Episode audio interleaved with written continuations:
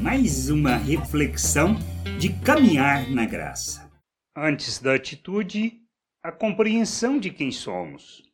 Paulo, instruindo e reforçando o entendimento da igreja de Éfeso, afirma no capítulo 4, do versículo 20 ao 24. Mas não foi essa a maneira de viver que vocês aprenderam como seguidores de Cristo. Com certeza, vocês ouviram falar dele e, como seus seguidores, aprenderam a verdade que está em Jesus. Portanto, abandonem a velha natureza de vocês, que fazia com que vocês vivessem uma vida de pecados e estava sendo destruída pelos seus desejos enganosos. É preciso que o coração e a mente de vocês sejam completamente renovados. Vistam-se com a nova natureza criada por Deus, que é parecida com a sua própria natureza e que se mostra na vida verdadeira, a qual é correta e dedicada a Ele. A solução em nossas vidas não é somente uma questão de mudar de atitude. Mas precisamos compreender a obra de Deus em nós. Temos que renovar a mente e o coração com um novo entendimento. A compreensão que temos da natureza de Deus, que somos novas criaturas, feitas à imagem de Cristo, que recebemos da sua mente e que, portanto, precisamos viver como Ele,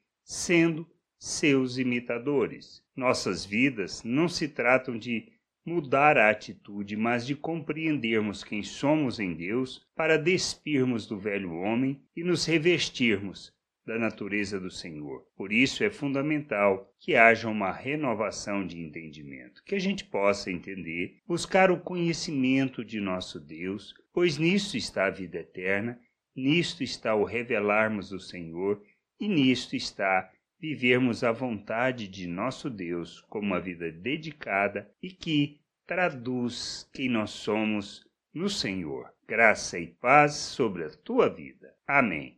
Você acabou de ouvir uma reflexão de Caminhar na Graça. www.caminharnagraça.com. Acesse o site. Ouça as outras reflexões.